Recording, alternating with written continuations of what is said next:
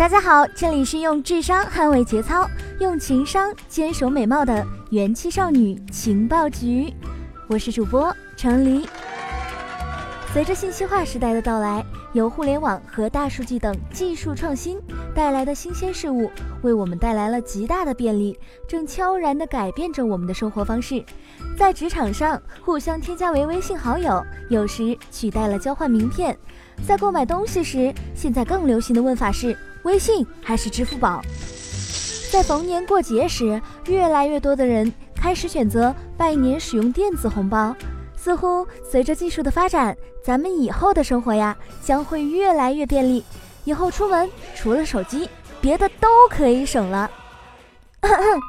这不，芬兰将在今年夏天之前发布数字驾照，一个 APP 就可以验证身份。他们打算用手机 APP 来做一个驾照的副本。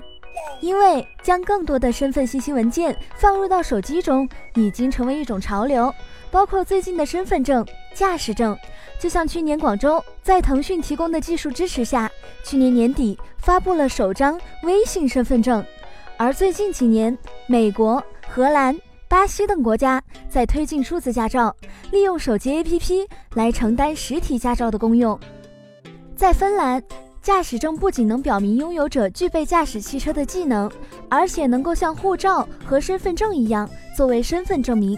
而在长达三十年的驾驶证有效期内，这些实物驾照鲜有更新，所以保存的信息往往出现过期或者和拥有者现状不符的情况。而电子驾照就可以妥妥的规避这样的问题。根据芬兰广播公司旗下的电视新闻频道 w o o d s i t e 的报道，芬兰交通安全局 Trafi 将在今年夏天之前发布新的数字驾照，司机用手机 APP 就可以查询及时更新的驾照信息，用来检验身份。从宣传资料来看，主要就是实现驾照的数字化，但在防伪、信息安全上加强了防护。防护系统分为视觉和后端部分。视觉层面，数字驾照用的水印和手机的陀螺仪相连，从不同的侧面看过去，能显示不同部分的水印。这样的水印听上去还挺炫酷的呢。后端部分呢，就包括了进入数字驾照 APP 所需的四位密码，以及保存了信息的条码。条形码可以保存实体驾照上相同的信息。在二维码的部分，用户在第二个界面上。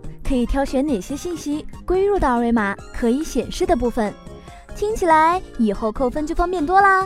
交警署里手拿一个扫码器，照着手机一扫，扫码成功，扣除两分。想想还有点小刺激呢。今年一月底，芬兰交通安全局 Traffic 和两家设计和开发公司 HiQ Great Apps 合作。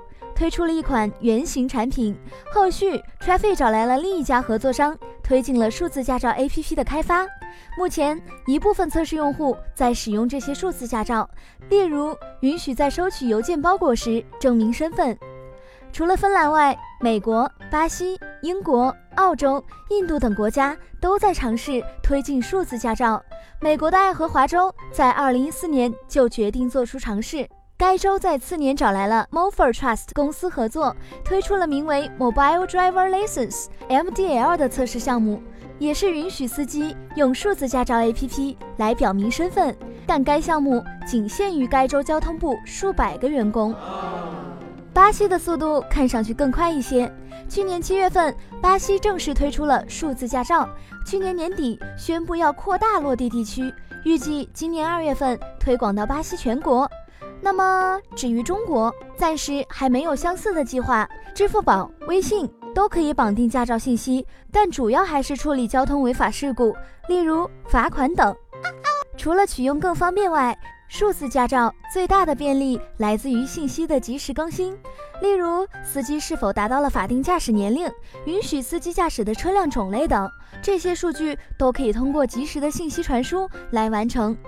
但是，无论是在推进中的芬兰、英国，还是已经落地的巴西，这些国家看上去都没有让数字驾照 APP 取代实体版本的计划。一方面，这可能需要法律条文的修改，例如芬兰国家警察局警督就指出，用数字驾照取代实体驾照需要立法上的调整；另一方面，手机没电、丢失，也意味着数字驾照无法显示，这会给开车带来不少潜在的问题。